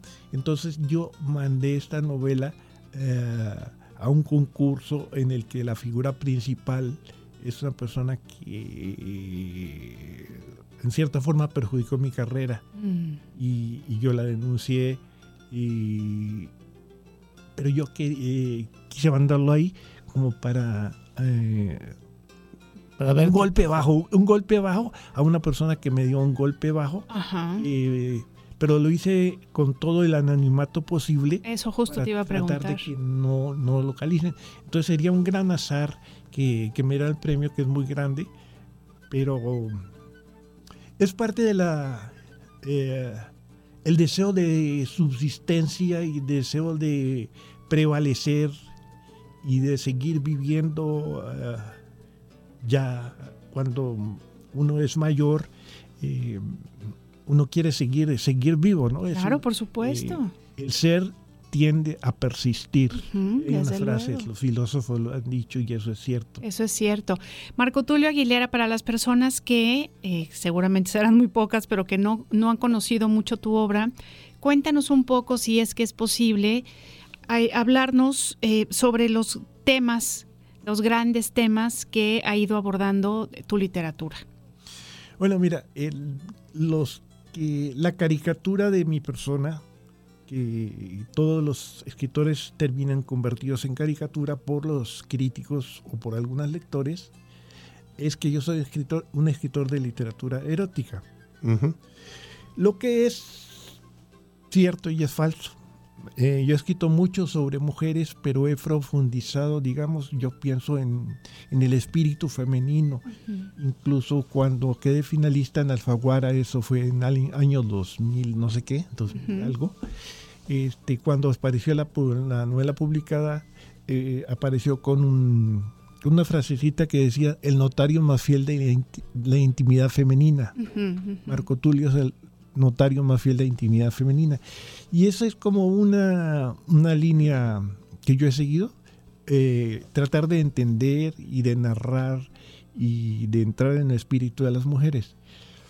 Y para eso he escrito muchos libros eh, que tienen que ver con el erotismo, pero más que todo con las mujeres, como cuentos para después de hacer el amor, cuentos para antes de hacer el amor, cuentos en lugar de hacer el amor, el amor y la muerte, mujeres amadas, este, la hones- honesta lujuria, que por cierto esa, ese, estamos trabajando con alguien que deben conocer ustedes bien, Fabricio Prada. Claro, por supuesto. Vamos, eh, ya hicimos el guion de la honesta lujuria. Muy bien, para sí. Wow. Y La adaptación, qué bueno. Estamos buscando este un canal, un financiamiento por aquí por el lado de la Veracruzana parece que está muy difícil eso. La Veracruzana no se ha movido en cuanto a cine desde los tiempos de Jorge Rufinelli. Aquí está muerto el cine, el cine Universitario. universitario y es una es una pena, ¿no? Claro. Oye, entonces, a ver, nos estás hablando de temáticas de la, la mujer.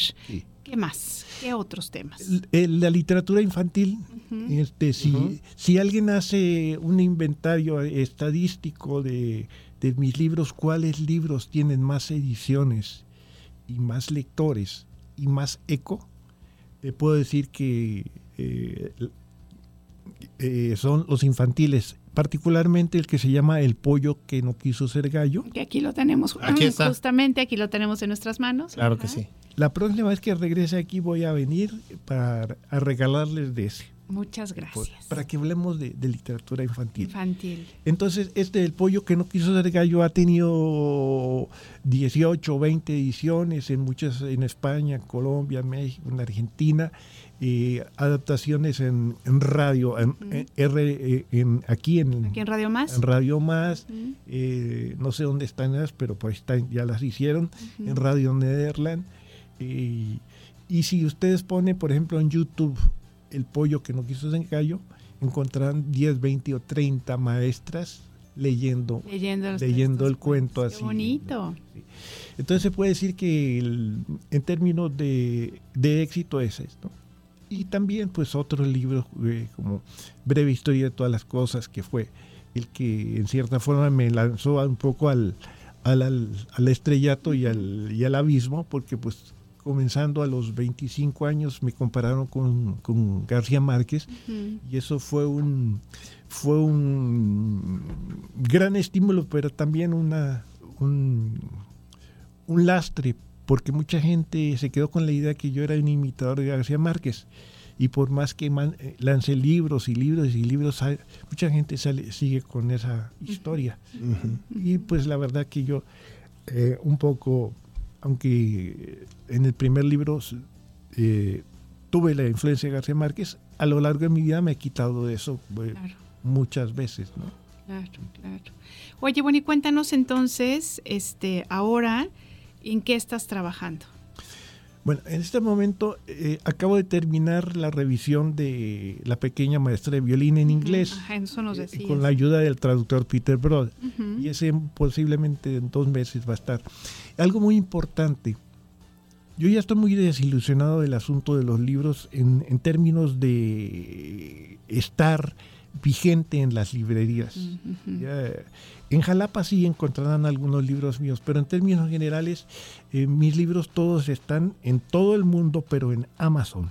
En Amazon tengo eh, 26 y a lo largo de, de los años voy a ir subiendo más y más y más todos mis libros porque ya aprendí la labor del editor desde el principio hasta el fin, desde sub- escribirlos, diagramarlos, poner portada y todo eso.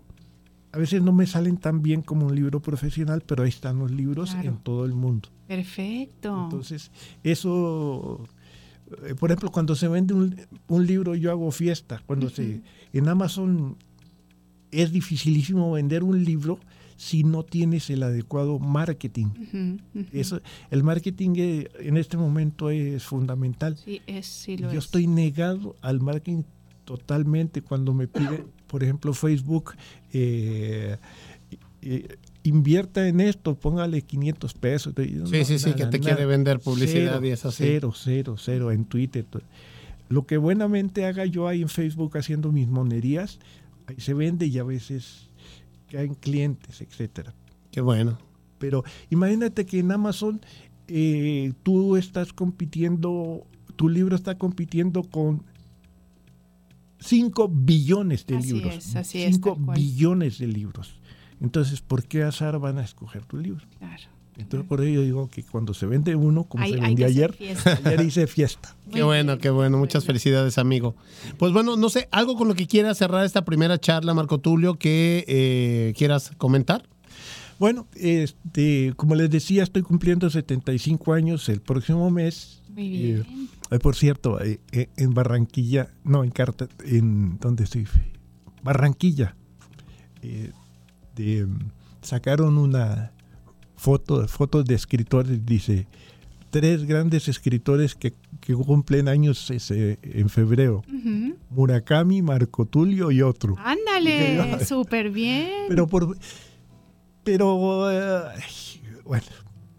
Bueno, so- esos son los amigos. Por ejemplo, allá en el norte de Colombia, este, me hacen muchas fiestas. este, me acaban de dar eh, una cosa que llama Libro de Oro de la Literatura Colombiana, una placa así de platino preciosa. Bonito. Y fueron como 200 escritores de todo el mundo. Y, Pues y muy fue- merecido el reconocimiento, por supuesto. y, y bueno, por eso les comentaba que, pues, eh, ya cuando los escritores eh, están viejos, ya comienzan a decir, eh, a, a pensar que la gente ya, ya, eh, que ya, ya uno no está escribiendo bien, entonces yo estoy intentando escribir, escribir bien y mucho. y otra cosa muy importante, pero muy, muy importante para mí. Acabo de terminar una novela sobre la vejez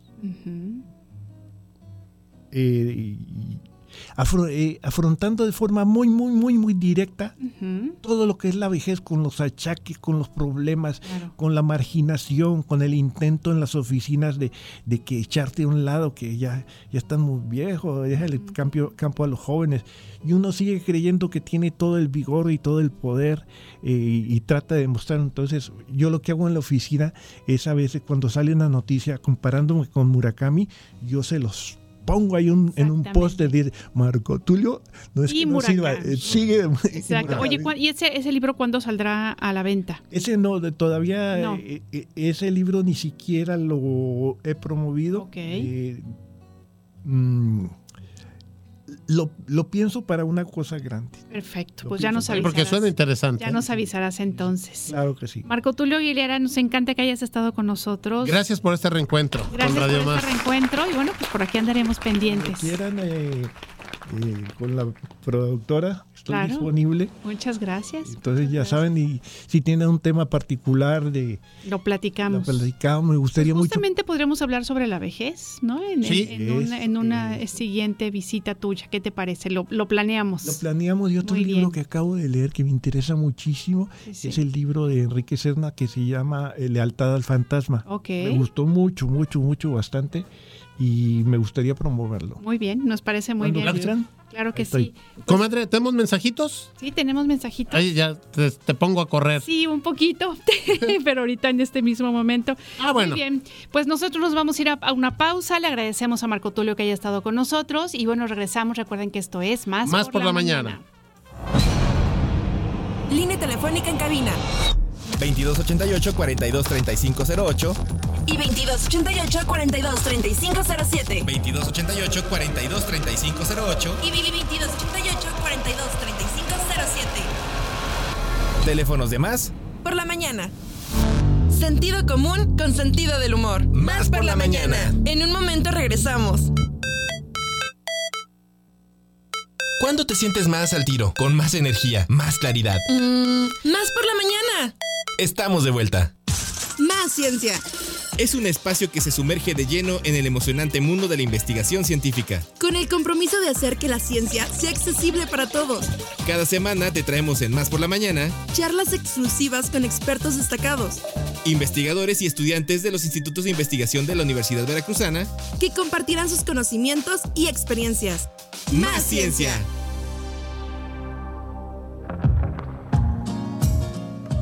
Muy bien, bueno, pues como ven ustedes empieza esta sección que yo sí tengo que decir que definitivamente es de mis favoritas porque cada vez que veo los temas que van a abordar yo digo, "¡Ah! eso es lo que yo siempre quise saber. Así, es, que- así es. Le damos la bienvenida a la doctora Rosana Cepeda, coordinadora del Centro de Investigaciones Biomédicas. ¿Cómo estás? Bienvenida. ¿Qué tal? Buenos días. Eh, muchísimas gracias, gracias por la invitación, el espacio. Nosotros estamos muy emocionados de participar en esta sección. Eh, no solamente nosotros, los estudiantes también vienen muy contentos de con esto de esta oportunidad de llegar a otro a otro público, ¿no? Claro, Muy- de mucho más amplio. Así es, bueno, pues se encuentran gracias. con nosotros, al contrario, justamente los estudiantes, el químico clínico Omar Arroyo Sochigua, y fíjense que él está haciendo un doctorado en investigaciones biomédicas. Es un placer tenerte aquí, Omar.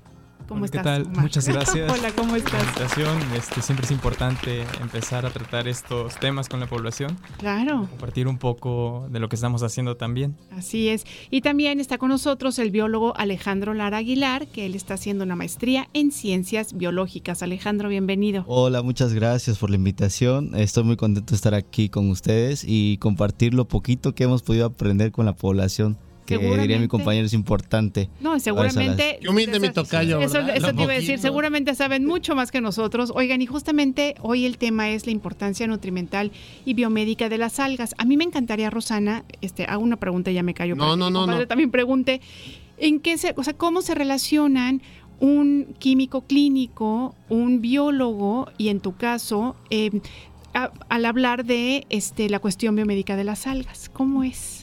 Sí, muchas gracias. Bueno, el, en realidad todos los trabajos actualmente que, que se realizan en investigación tienen que ser multidisciplinarios, ¿no? El abordaje que hacemos de los diferentes, eh, pues, preguntas de investigación tratamos de hacerla de manera multidisciplinaria, ¿no? Yo soy, por ejemplo, química, QFB, químico farmacobiólogo de, de formación, pero pues me dedico poco a la química, en realidad hago más cosas de biología y pues como ahorita también está representado en los estudiantes, en nuestro centro de investigación y en nuestros proyectos colaboramos de muchas disciplinas, ¿no? Eh, médicos, nutriólogos, químicos, biólogos, entonces es muy importante tener esa multidisciplina para abordar problemas y que podamos resolvernos resolverlas utilizando pues diferentes puntos de vista, diferentes técnicas, metodologías, otro- diferentes enfoques. Efectivamente, eso es, es muy enriquecedor para, para abordar los, los, eh, las preguntas de investigación. ¿vale? Muy bien. Aquí tenemos algunas preguntitas de, de cajón. Eh, la primera de ellas eh, es, eh, ¿qué son las algas y por qué son tan importantes? ¿Quién la quiere contestar, chicos? Ah, pues es que iba yo, ya estaba ensayado, yo creo. ¿no? Ah, bueno, Este, adelante. Pues en realidad nosotros eh, cuando hablamos de algas, pues yo creo que lo que más nos, nos, nos viene a la mente, pues yo creo que es el sargazo, ¿no? Es como el- ahorita en los últimos años el alga, al menos aquí en México, más, más conocida, ¿no? Y pensamos tal vez erróneamente que es hasta nociva, ¿no? O sea, por supuesto que la sobreproducción de algas, en este caso, como se ha presentado en los últimos años del, del sargazo, pues sí que ha puesto de cabeza sobre todo a la rama hotelera, etcétera. Pero ¿no? es Y- nuestra culpa. Efectivamente, mucha de, de esta de esta situación pues es causada por la por la actividad humana. Sin embargo, las algas pues son muy importantes, ¿no? Tienen una importancia ecológica muy muy grande debido a que son el principal pulmón del planeta, ¿no? Son las plantas que encontramos, bueno, la, pues sí, las plantas que encontramos en los océanos y se encargan de producir oxígeno, una buena cantidad o la mayor parte del oxígeno que se produce la producen las algas. Eh, también pues absorben el CO2, son la, la prin- el- la primera parte de las cadenas tróficas marinas, ¿no? Son muy, muy importantes. También son um, el lugar donde se alojan diferentes eh, especies y bueno, también tienen otras funciones en el mar y también tienen una importancia para pues, económica, ¿no? Para nosotros, para los seres humanos. Por supuesto está la, la parte alimentaria, ¿no? Sobre todo en la dieta eh, en la dieta oriental, ¿no? que al menos por ejemplo en Japón se calcula que por persona per cápita se consume alrededor de 1.6 kilogramos de algas al año. ¿no? En las dietas eh, occidentales pues no lo acostumbramos tanto, sin embargo está presente los, los compuestos o los, los productos que derivan de algas están presentes en nuestra vida cotidiana, se utilizan como fertilizantes, se utilizan como eh, gelificantes, solidificantes, etcétera, en diferentes productos como cremas, pastas de dientes, yogurts, este, en muchos, muchos de los productos que utilizamos comúnmente en la industria farmacéutica, en la cosmética, en, en todas las las industrias que ayudan, por ejemplo, como decía, para solidificar, etcétera. Entonces, en realidad es muy, muy importante, está presente todo el tiempo. Excelente. Oigan, y en cuanto a la biomedicina, hablemos un poco sobre la cuestión biomédica, que eso me parece muy interesante. ¿Cuál es el enfoque que ustedes tienen con respecto a estas algas en estas cuestiones biomédicas? Este, sí. Eh, para empezar, pues hay que mencionar que las algas son organismos que se dividen en, en, dos clasificaciones muy importantes, que son las macroalgas y las microalgas. Las macroalgas, pues pertenecen a dos tipos de reinos, principalmente al reino cromista y al reino plantae. En el reino cromista entran lo que son las algas pardas y las algas doradas, y en cuanto al plantae ingresan las algas rojas y las verdes. Aquí es importante saber la diferencia entre colores porque los pigmentos son atribuidos a diferentes tipos de compuestos, compuestos como xantófilas, clorofila, que encontramos comúnmente en plantas pues, terrestres. Y a partir de aquí comienza esta diferenciación, pues las algas a lo largo de la historia han intentado, han evolucionado y se han adaptado al medio, que es un medio muy diferente al que sufren este, diferentes vegetales o, frutas que estamos este, consumiendo, como manzanas, zanahorias, etc. Sin embargo, gracias a esta evolución, en muchas algas encontramos compuestos únicos que pueden tener alguna actividad en alguna enfermedad y esto se ha ido viendo en el consumo de las algas por parte, como dijo la, la doctora, en la dieta oriental principalmente que bajo este consumo, pues se ha visto que tiene algunos efectos en, múltiples enfermedades. Enfermedades efectos positivos. Efectos positivos. Sí, también hay efectos negativos, sin embargo, esto depende de la composición que tienen las algas. Pero enfocándonos en lo que son los efectos positivos, pues podemos encontrar algunos compuestos que modulan la actividad de algunas células, que las hacen llegar a la muerte celular, en caso de células cancerígenas, que sería importante. Algunas este, modulan la actividad inflamatoria, algunos compuestos pueden este, tener un impacto en obesidad, en la actividad de cómo estamos tratando el azúcar en nuestro, en nuestro organismo. También podemos este, encontrar algunos compuestos que tienen actividad en células intestinales, antioxidantes, etc. Esto se ha visto, como les menciono, con, con base en las dietas y pues a partir de ahí surge el interés biomédico de caracterizar y aislar estos compuestos y emplearlos de manera aislada o en conjunto con otros para este, atacar algunas enfermedades. Yo tengo una pregunta. Muchas veces cuando vamos a, este, consultas con a lo mejor doctores o personas que están más en el del lado holístico, te dicen toma alga espirulina vas con un médico alópata y es muy raro que te receten el alga espirulina. Pregunta, ¿realmente sirve el alga espirulina? ¿Realmente tiene beneficios para la salud?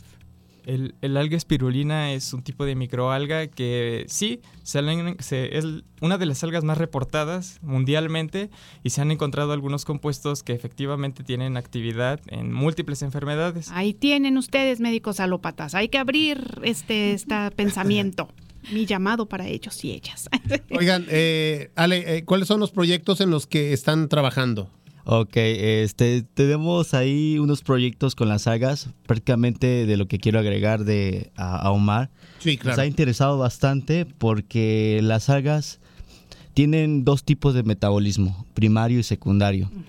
Dentro del secundario están compuestos, como mencionaba él, que tienen muchas actividades eh, de importancia biomédica, que sirven para el cáncer, para la diabetes, pero también existen compuestos del metabolismo primario, por ejemplo, proteínas, este, ácidos grasos, que son muy buenas fuentes de ácidos grasos, eh, tienen omega 3 que ayudan a enfermedades cardiovasculares, imagínate. Oye, entonces, por ejemplo, para aquellas personas que no, que, que te dicen, bueno, tienes que tomar omega 3, pero que no pueden consumir este pescados grasos, etcétera, etcétera, sí se puede consumir. por Sí, claro, es una buena omega fuente. 3 del alga. Claro, es una buena Ya me fuente. enamoré del alga. De hecho, de las algas que más se consumen por el omega 3 es una especie que se llama laminaria japonica. Aquí en México eh, no estamos muy acostumbrados a, consumir algas. Es, como diría la doctora, una dieta bastante occidental, bastante empleada allá. De hecho, las toneladas que se producen allá en, en China, que es uno de los países con mayor producción de algas, es por lo mismo, por la alimentación. Lo utilizan para alimentarse. Y eso tratamos nosotros de aprovecharlo porque no solamente China tiene mares, también México tiene mares. Somos ¿Estas un país pueden- diverso. ¿Y se pueden encontrar en México estas especies? Sí, sí, sí, tenemos, hay algunas que son endémicas, otras son invasoras, ¿no? Por ejemplo, en la, en la parte del Pacífico hay muchas que eh, pertenecen al, al- al Pacífico Oriental y bueno, se han venido hacia acá, pero los litorales, como dice Alejandro, el litoral mexicano, pues son 1500, este, 15000 kilómetros, ¿no? O sea, es- tenemos una gran cantidad de playas, ¿no? Y es muy importante pues tener esto presente, aunque culturalmente no tenemos esa tradición de comer algas, pues sí que hay la manera de incorporarlas, por ejemplo, en pastas, ¿no? Se hacen, se pueden hacer harinas y comer suplementos. también, pero por ejemplo, en lugar de la, la harina de, de trigo, se pueden hacer harinas de, de alga, ¿no? Y los carbohidratos, o sea, los azúcares que contienen estas, estas harinas, nosotros no lo metabolizamos, o sea, no nos engordan, digamos, ¿no? Sin embargo, a- a- por el contrario, aportan nutrientes que podrían ser, pues, importantes, ¿no? Oigan, ¿ustedes han probado, han hecho, han hecho experimentos de hacer pasta con algas y cosas así? No tanto No. así. Precisamente con espirulina. Con este, espirulina. la venden molida y se pueden sí. hacer incluso. un- Hay, hay un alimento típico que hacían los aztecas con espirulina. Ajá. Ay, mira qué interesante. Un tipo de tortilla, sí. Pero sí las venden, hay poco, eh, este, pero sí ya venden algunos este pastas, ¿no? Con, con este pues de harina de algas, chicharrones, como los chicharrones que comemos así Sí. en las en los puestitos, se pueden hacer también de estas harinas. Nosotros no los hacemos, pero Claro, eso, Sí, ¿verdad? sí. Bueno, y que es verdad que hay que decir que tiene un sabor característico, pero a todos se puede uno acostumbrar sabiendo que son nutrientes Exacto, este, tan amiga. positivos, ¿no? Sí, pero en realidad no tienen este sabor, este, o sea, es que No importa, doctora, lo que nos ayude ya. Se pu- exactamente, se pueden además este adicionar, es que Claro. nosotros no somos de, de tecnología de alimentos. Claro. Pero exactamente, pero es como lo que podemos eh, trabajar. Excelente. Lo que Oigan, sí Ajá. hemos sido investigado, nos ha interesado mucho los compuestos del metabolismo secundario. Ajá. Entonces tenemos varios pro-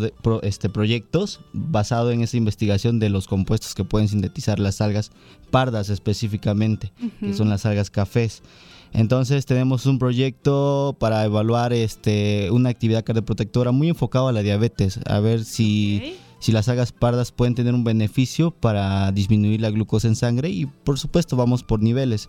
Ahorita estamos a un nivel celular, estamos estudiando este, las algas a nivel de células y cómo puede regular los mecanismos fisiológicos para disminuir este, la glucosa en sangre. Es lo que nos interesa. También tenemos un proyecto de actividad antiinflamatoria, que es lo que trabaja este Omar. Oye, pues si necesitas de repente este, una conejilla de indias para, para este, con- controlar esto de la inflamación, aquí me tienen. Sí, yo también, eh, mucho yo, también me sumo para ser conejillo de voluntarios. India. Así es, somos y qué bueno que estén voluntarios. divulgando, que estén compartiendo todo este conocimiento, todo este trabajo de investigación, comadre, porque realmente los que no estamos tan familiarizados o no tenemos ni idea familiarizados. exactamente, amiga, pues eh, eh, nos, nos abre una ventana enorme, ¿no? Entonces, eh, pues a seguir difundiendo, qué bueno que están haciendo este trabajo y por recordarles que aquí están los micrófonos de Radio Más y demás por la mañana siempre abiertos para que nos compartan este tipo de información. Muchísimas gracias por Muchas gracias. Al contrario, y ya me aprendí, laminada japonica. La minaria japonica, ¿Ves? exacto. Está, ya me lo aprendí. Oigan, muchas gracias por estar con nosotros y ya saben que Gracias. siempre aquí les esperamos. Cuando haya nuevas investigaciones que quieran venir a compartir, aquí les esperamos. Muchas Muchas gracias. gracias. Al contrario, gracias por haber estado con nosotros, a la doctora Rosana Cepeda, al químico clínico Omar Arroyo y al biólogo Alejandro Lara. Un placer haber platicado con ustedes. Gracias. Gracias. Gracias. Y bueno, pues tenemos ahí los mensajitos, comadre. Los votos de las personas que han estado comunicándose al WhatsApp por la mañana, 2288 423507. Recuérdenlo, pueden mandar saludos, felicitaciones, complacencias. También si les gustó este tema, lo podemos seguir abordando. Todo lo que ustedes quieran. De eso se trata precisamente este espacio. Luis Cuentacuentos nos dice, híjole, las dos muy buenas. ¿Y ahora, ahora? ¿Por cuál voto? Dice, bueno, pues va por Simón para que ahí le me ponga palomita. Buen día, chicos. Luis, ya tenemos tu palomita. Y también David de Orizaba vota por Pedro Navajas. Bueno, pues ahí está. Y es tiempo ya de que vayamos levantando el puesto, comadre. Eh, agradecerle como siempre a la producción, a Josu de la Fraga, a Alita Mota, que siempre nos están ahí apoyando, que están llevando los destinos de este barco a buen puerto. En el servicio social está Lalo, también creo que por ahí anda Andy, que Andy nos está también anda por ahí. apoyando. En el máster Axel Hernández. Y pues bueno, invitarlos a que sigan escuchando, a que sigan sintonizando, a que sigan eh, consumiendo Radio Más. Así es, y nada más que nos digan cuál fue la canción ganadora. Por favor. No te preocupes, aquí estamos esperando a ver, a ver, a ver cuándo. Oye, mientras sigan, sigan eh, bien atentos de la, la- el casting de voces que Radio Más, que Radio Más eh, tiene para todos los chicos. Si tú tienes interés en la radio, si tienes facilidad de palabra, bueno, pues comuníquense con nosotros aquí en las diferentes redes sociales. Nos despedimos con el gran varón y les esperamos el día de mañana para hacer más por la mañana. Gracias y hasta luego. A las 9 y 43 nació Simón. Más por la mañana.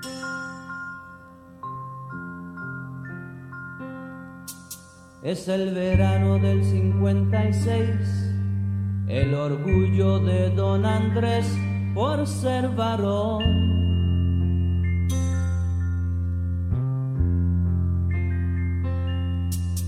Fue criado como los demás, con mano dura, con severidad, nunca opinó.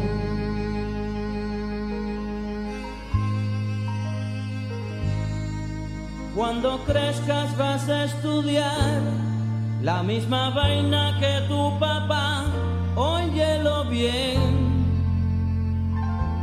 Tendrás que ser un gran varón. Al extranjero se fue Simón, lejos de casa se le olvidó aquel sermón. Cambió la forma de caminar, usaba falda, lápiz labial y un carterón. Cuenta la gente que un día el papá fue a visitarlo sin avisar, vaya que error. Y una mujer le habló al pasar, le dijo hola, ¿qué tal papá? ¿Cómo te va? No me yo soy Simón, Simón tu hijo, el gran varón.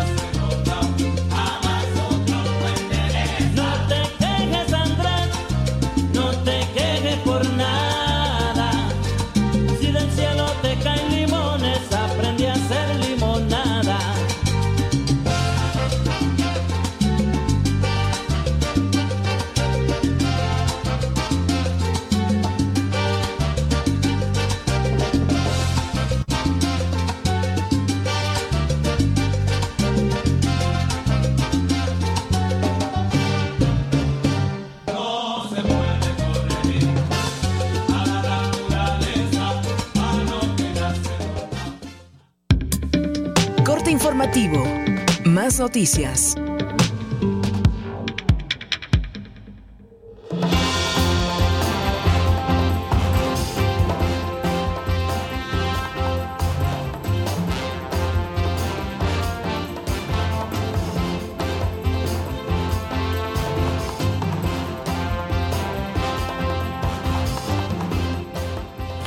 Buenos días, le doy la bienvenida al corte informativo de Más Noticias. El gobernador Cuitlagua García Jiménez indicó que será la Fiscalía General del Estado quien informe en próximas fechas sobre los avances en la investigación de los hechos delictivos ocurridos en Tuxpan. Reconoció el trabajo de la fiscal Verónica Hernández Díaz al frente de la dependencia como resultados como la disminución de la incidencia delictiva en detenciones de líderes delincuenciales y reducción de homicidios.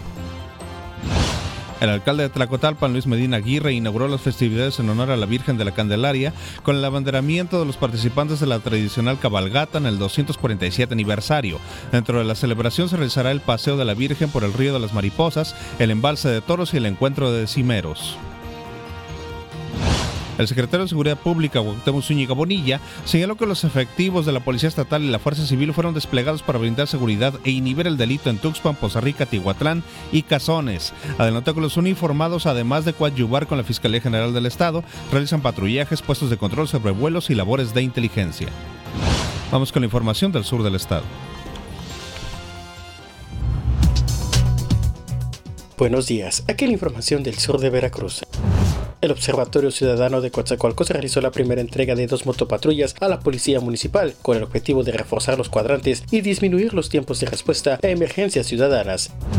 En más información, a punto de cerrar la convocatoria para las bodas colectivas 2024 en Coatzacoalcos, se han registrado 120 parejas para contraer matrimonio de manera gratuita el próximo 14 de febrero. Finalmente les doy a conocer que uno de los propósitos más comunes para iniciar el año son hacer ejercicio y bajar de peso. Por tal motivo, en el mes de enero se incrementó el número de personas que se inscribieron a los gimnasios en Coatzacoalcos.